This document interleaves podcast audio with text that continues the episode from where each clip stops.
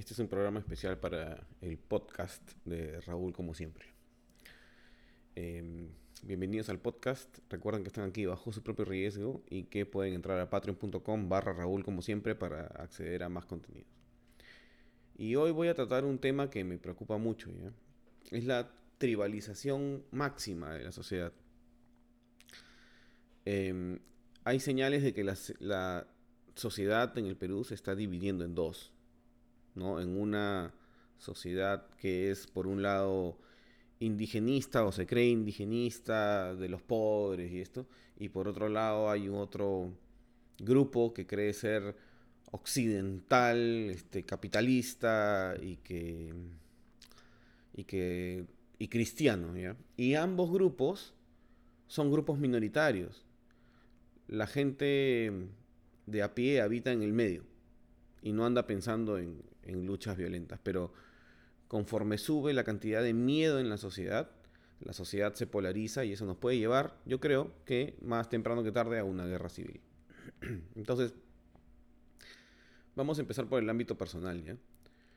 Uno puede ser conservador o liberal. Yo en mi vida diaria soy bastante conservador porque esos son los valores que tengo. Pero sé que eso solo llega a mi ámbito personal, porque no puedo esperar que todos se comporten igual que yo o que tengan por bueno lo mismo que yo. No se puede lograr que una persona que no tiene tus mismas creencias actúe igual a ti. Y las creencias no se pueden imponer por ley. No tiene sentido legislar las creencias. O las ideas. Lo único que puedes hacer es reconciliarte en aquello que, que sea reconciliable con esas personas que no piensan como tú para poder pactar. Y sobre eso construir la sociedad. Y justamente en eso consiste el contrato social de una sociedad. Todos aceptamos que somos diferentes y variopintos, pero decidimos unos em, decidimos no imponernos unos a otros, sino tratar de encontrar soluciones prácticas, libres de ideología, que sean la mejor solución alcanzable para la sociedad en su conjunto, tanto los que piensan como nosotros como los que no piensan como nosotros. Por eso es que el Congreso está obligado a hablar y pactar. Así ha avanzado el mundo desde la, desde la ilustración.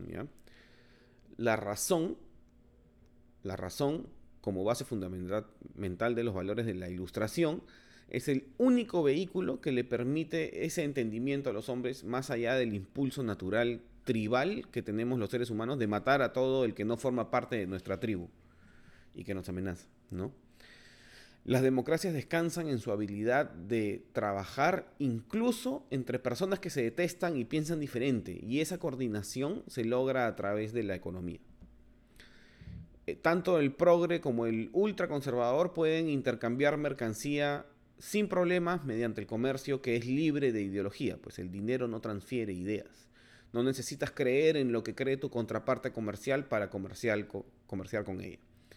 Entonces la sociedad occidental, o sea, el mundo moderno occidental en el que habitan los peruanos, todos los peruanos, el país en general, tiene dos pilares. Uno es la economía capitalista, libre, que permite a los individuos comerciar libremente entre ellos, independientemente de su color, religión, etcétera, etcétera. Y por otro lado, el otro pilar es la tradición judeo-cristiana. Y este es más difícil de explicar. Aun cuando seas un ateo, si eres un ateo en Occidente al menos, tus ideas tienden hacia la moral judeo-cristiana. El ateo occidental no roba ni mata porque le parece inmoral, sin necesidad de creer en Dios. O sea, no cree en Dios per se, pero puede comportarse como un buen cristiano o un buen occidental. ¿Por qué? Porque el marco moral de Occidente es la tradición judio-cristiana, así no seas judio-cristiano. Y hasta ahí todo bien. El tema es que si solo fueran esos dos elementos los que mantienen Occidente, entonces el mundo sería un mundo medieval donde todos pensamos igual y este y habría inquisición para, para decirnos que todos pensemos igualito. Justamente la ilustración eh, tiene en sí misma, en las sociedades modernas, un sistema de innovación. ¿Ya? Y es que las democracias modernas admiten en su seno la crítica. ¿Y cómo se manifiesta la crítica a los pilares de la civilización occidental, que son la tradición judio-cristiana y el capitalismo? Pues a través del socialismo y todas sus versiones. ¿Ya? De hecho, así nació el comunismo. El comunismo trataba de anteponer los valores de igualdad, fraternidad y libertad antes que la economía. ¿Ya? Decía que, lo, que asumir esos valores iba a llevar al mundo hacia la utopía que marca el fin de la historia y no al revés, como pensaban los de derecha en la Asamblea, eh, en la Revolución Francesa, que era que el capitalismo iba a ser el medio que iba a llevar a toda la sociedad a alcanzar los valores de igualdad, fraternidad y libertad. O sea, es la concepción eh, contraria de la historia. Entonces, la existencia de socialistas dentro de, la civilización occidental, dentro de un gobierno occidental, es necesaria para que exista crítica en, en la sociedad. Y la sociedad moderna los necesita para poder innovar. ¿ya? Si sacas a los socialistas de la ecuación, te queda un país como la España franquista, ultraderechista económicamente jodido, sin libertades individuales y sin innovación. Es un país que no avanza. Lo mismo sucede si sacas a todos los derechistas y quedan puros socialistas. Tienes un país como Cuba, como Venezuela, como China, sin libertad. Entonces es como hacer una ensalada. Pues. Necesitas de los dos. Necesitas los dos elementos que estén en constante contraposición para que se logre una posición media que es la mejor para la sociedad. Los socialistas son necesarios en una sociedad como críticos de la máquina económica, pero sin que lleguen a destruir la máquina económica. Justamente necesitas críticos a la máquina económica porque la máquina económica es una máquina, entonces no vela por el bienestar material de la gente, solo le importa generar riqueza, está hecha solo para eso. ¿Ya? Es un circuito mecánico, pues las empresas generan dinero, no le interesa a la gente en una sociedad donde solo hay puras empresas que mecánicamente generan riqueza, puede suceder, como, como sucede en el Perú, que se quede un grupo atrás. Y los socialistas son necesarios para asegurarse de que la máquina, para darle el lado humano a la máquina. ¿Ya? Si quieren verlo de alguna forma. Entonces, si los capitalistas son pocos y la máquina económica se deja correr sin balance, la riqueza se acumula en un grupo pequeño pues, y se genera desigualdad. La desigualdad no es moralmente mala, per se, pero es estratégicamente indeseable para la sociedad en el largo plazo. Esa idea es bien simple, no sé por qué nadie la capta. Es una mala idea vivir en una ciudad donde hay 10 millones de personas y solo 300 concentran toda la riqueza material. Pues. Porque tarde o temprano, el miedo, el hambre, el COVID, eh, lo que fuera, vuelve a todos zombies por hambre y la gente desciende a sus instintos más eh, básicos y te quitan lo que tienes. Pues. Le quitan a esas 300 personas que acumulan todo, se lo quitan. Se lo quitan. Ya, ya no es un tema de la ley, de nada. Es un tema de la supervivencia de los otros, em, de los otros 10 millones. Entonces, si lo miras así, los tributos que pagas realmente los pagas por seguridad física, ¿no? El día que vengan todas las hordas de gente hambrienta, es la policía pagada con nuestros impuestos la que nos va a salvar de la guillotina, como a María Antonieta, ¿no? O sea, Lima Metropolitana es Roma, está rodeada de bárbaros, y si los bárbaros deciden todos bajarse de los cerros para tomar la riqueza que está acumulada por haber dejado correr la máquina económica libremente sin, sin ningún refreno, los que van a pelear en las calles no son los patricios de Roma, pues, sino el ejército que está mantenido por sus impuestos. Vamos a esperar que nos defienda el ejército de Roma. Una sociedad no puede subsistir así, pues, ¿no? Obviamente no puede subsistir así, porque esto es una bomba de tiempo. Es una mala idea que la economía crezca y deje atrás a un grupo de gente. Porque tarde o temprano ese grupo de gente, que es más, se revela contra su situación, pues. Es obvio. Cualquiera haría eso en ese lugar. Ya, entonces eso me lleva al título del artículo. Pues guerra civil. ¿Qué pasa cuando los patricios de Roma pierden la visión de lo que realmente está sucediendo y deciden que pueden agruparse y vencer a las hordas bárbaras? ¿ya? Eso es probabilísticamente incorrecto. ¿ya? Si todos los ricos del Perú y de Lima y de todas las ciudades urbanizadas decidieran oponerse a una invasión de los pobres, no tendrían oportunidad alguna, pero habría guerra civil. Los números hacen que cualquier levantamiento popular, que es la revolución que quieren los, marxistas, los comunistas, sea incontenible por las fuerzas del gobierno, por las fuerzas formales del gobierno. Entonces, cuando la derecha pierde la visión de la pelota, empieza a hacer cosas estúpidas que no van en su propio beneficio. El poder económico en el mundo moderno es poder real. Entonces la sociedad criolla limeña tiene los medios económicos para, por ejemplo, comprar armas si quisiera. Solo necesitas uno suficientemente mafioso que esté dispuesto a poner su dinero en eso y armar a sus ejércitos de, de locos de derecha que creen que así se solucionan las cosas. Pero no es que un día se levantan en la mañana y deciden, bueno, la solución es matar a los pobres. No, no, no funciona así. Es un proceso y es un proceso que ya lleva muchos años en el Perú. Primero se divide el alma y aparecen dos iglesias.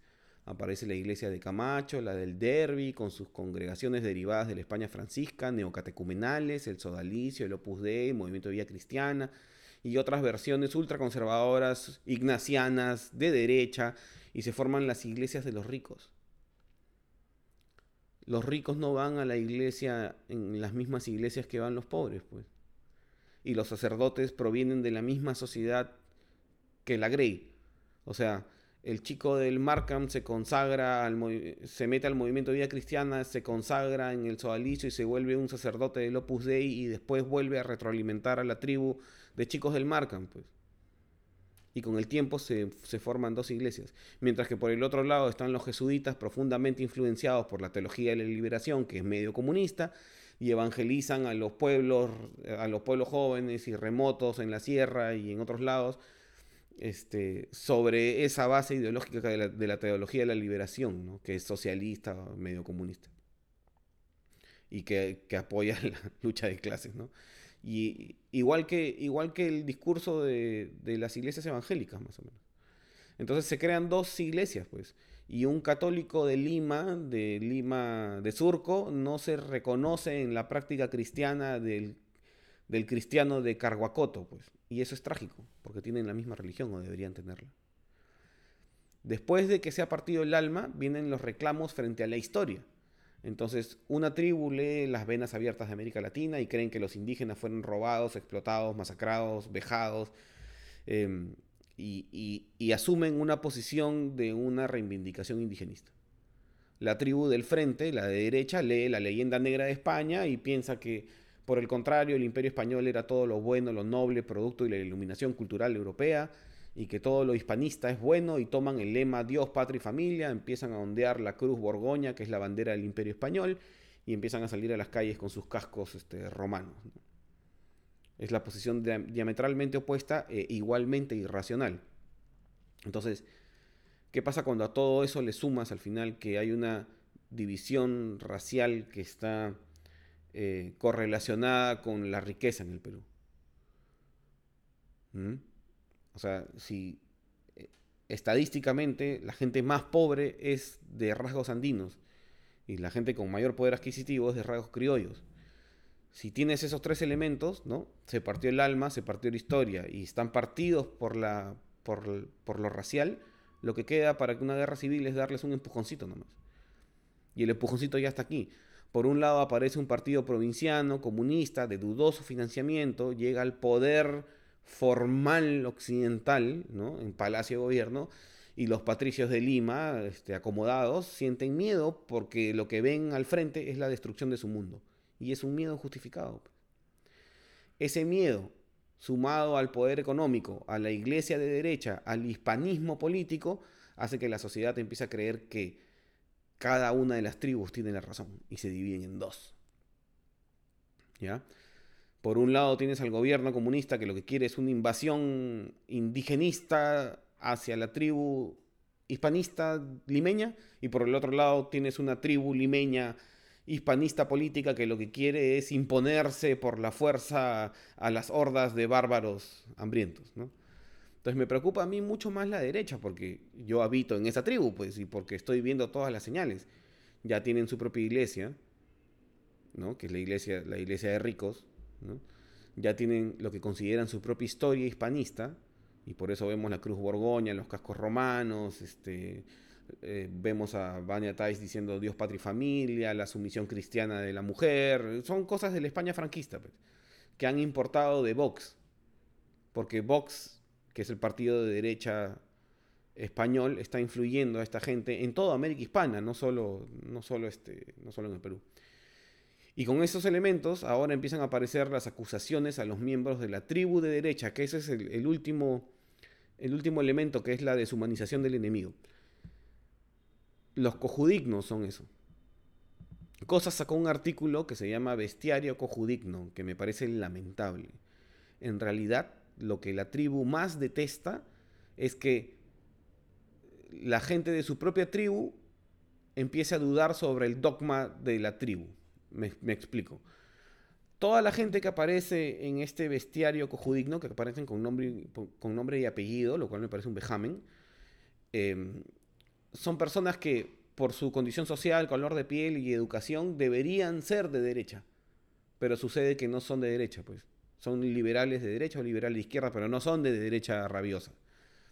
Entonces, cosas los tacha como cojudignos siguiendo la línea de Mariátegui, ¿no?